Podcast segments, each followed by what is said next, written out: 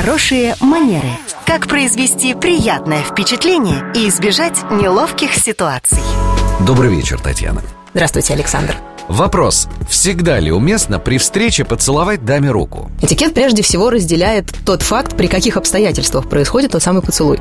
Если это происходит в рамках делового общения, в таком случае это вообще исключено. Невозможно ни при каком условии в силу того, что в бизнесе дамам руки не целуют, просто потому что в бизнесе нет дам. Класс. Есть специалисты, есть профессионалы, есть люди разного статуса и ранга, но никак не дамы и не кавалеры. Поэтому, если мы говорим о бизнес-сфере, никаких поцелуев рук быть не может, и это невозможно ни при каких обстоятельствах. Хорошо, а в жизни? А в жизни это уже будут работать правила так называемого светского этикета или общегражданского. Во-первых, это очень условный жест.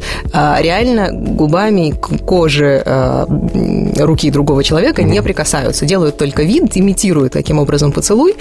Это скорее такой вот этикетный жест, который просто показывает, ну, некую такую, да, корректное отношение джентльмена к даме, с которой он здоровается.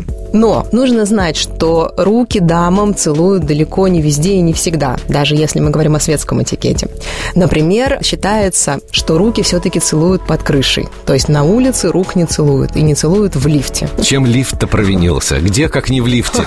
Ну нет, это все-таки средство передвижения, которое не способствует обстановкой к тому, чтобы э, как-то расшаркиваться друг перед другом, показывать какие-то свои этикетные познания и тому подобное. В лифте мы просто едем, выходим и уже тогда общаемся в более приличной, комфортной обстановке.